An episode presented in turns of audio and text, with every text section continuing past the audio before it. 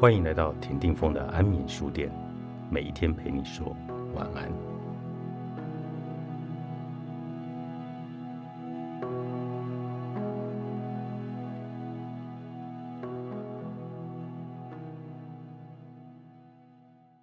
我们沮丧、难过，感觉脆弱、受伤或难以承受时，会想发泄情绪，得到别人的安慰、认同与理解。这提供了立即的安全感和连接感，满足我们想要归属感的基本需求。因此，当我们陷入负面的内在对话时，第一个反应通常是透过他人满足我们的情感需求。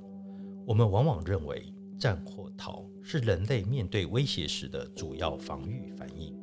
面对压力时，我们会逃避或准备迎战，这确实是一般人的倾向。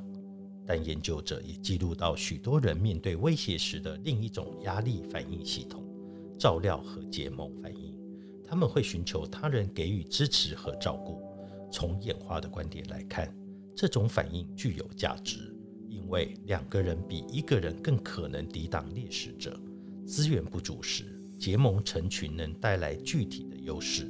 研究也显示，在压力下与他人结盟能提供安全感与连结感。引发一连串减压的生物化学反应，包括自然产生的类鸦片物质和有拥抱荷尔蒙之称的催产素，同时也满足了人类归属感需求。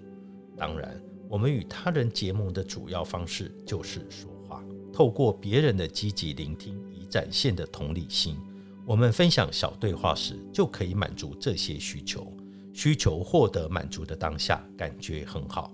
带来了某种慰藉，但这只是等式的一边，因为我们还必须满足认知需求。我们脑中出现小对话时，代表我们正在面对必须解决的问题。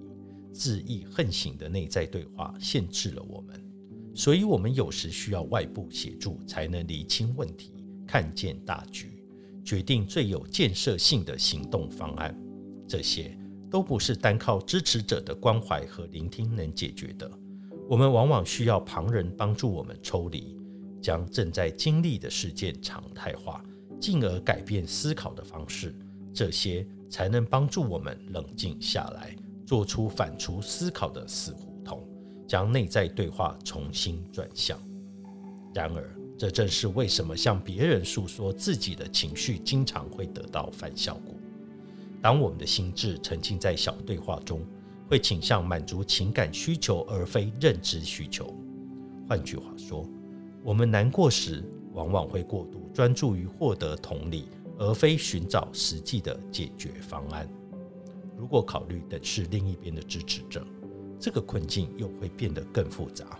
我们寻求帮助对象会给予相对回应，将我们的情感需求放在认知需求之前。他们看到我们很痛苦，会先努力的提供我们关怀和认同，这是很自然的关怀表现，有时也会有很好短期的效果。但即使我们传达出我们更多需要认知的协助讯息，研究会显示，我们的交谈对象往往会错过那些线索。有一组实验证明，即使明确要求支持者提供具体建议，他们仍然相信。处理情感需求比较重要。事实上，我们满足那些情感需求的努力，最后往往适得其反，让朋友感觉更加的难受。让我们来看看为什么谈话会出错。为了提供情感支持，支持者通常会想问清楚到底发生了什么事，是谁，什么事，什么时候，在哪里，为什么。他们会要我们描述当时的感受，细述发生的一切。我们叙述事件时，对方可能会点头并表示同理，但这通常会让我们重新经历当初驱使我们寻求帮助的感受和经验。这个现象称为共同厨思。共同厨思就是让支持者转变成怂恿煽动的关键点。关心我们的人鼓励我们多谈论。的负面经验导致我们更沮丧难过，又让他们问更多的问题，恶性循环随之启动，很容易就把人吸进去。尤其是因为这个循环是出于善意。实际上，共同厨师相当于在熊熊燃烧的内在对话上添柴火，一再的重述会唤起不愉快的感觉，让我们持续陷在负面思考中。别人以为这种方式和我们互动，可能让我们有更深的连接和感受，感到被支持，但是无助于产生计划或者以创意方式重新看待问题。反之，这种互动会激起负面的情绪和威胁的生理反应。平日健全的支持关系会变成有害的共同厨师，是因为我们情绪化的内在对话，并不像弗洛伊德、亚里士多德和传统智慧认为的水利系统，释放真气不会缓解内在累积的压力。内在对话其实更像是骨牌游戏。当我们聚焦在经验的某个负面部分，就很容易引发其他相关的负面想法，然后引发又一个再一个，如此持续下去，这些骨牌就这样一个撞倒一个，而且骨牌无限供应。这是因为我们对情感经验的记忆是由联想法则主导，相关的概念在我们的心智中是互相串联的。为了说明这个观念，请你想象一只猫，读到“猫”这个字时。你可能想起自己熟知或见过的猫，或是在脑中回想它们的样子，但你也可能会想到猫咪的呼噜声和柔软的毛。若你和我一样对猫过敏，可能还会想到止不住的鼻涕。现在，把这个联想式的神经骨牌效应运用到谈论自己的情绪上，这表示当亲朋好友请我们细述自己的困扰。我们也会联想到相关的负面思绪、想法和经验，再次活化糟糕的感受。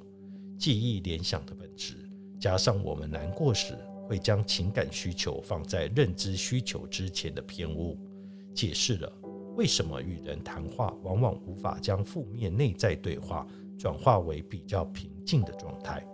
这可能也可以解释枪击案后主动与人分享思绪。和感受的北伊利诺大学和维吉尼亚理工大学学生为什么没有因此获得任何可测量的长期好处？这也是为什么在前述的全国调查中，九一一恐攻后分享感受的人，最后可能为更多生理与精神疾病所苦。当然，这一切都引发一个更迫切的问题，就是有什么方法可以解决共同厨师导致我们。感觉更差呢？强大内心的自我对话习惯，作者伊森克洛斯，天下杂志出版。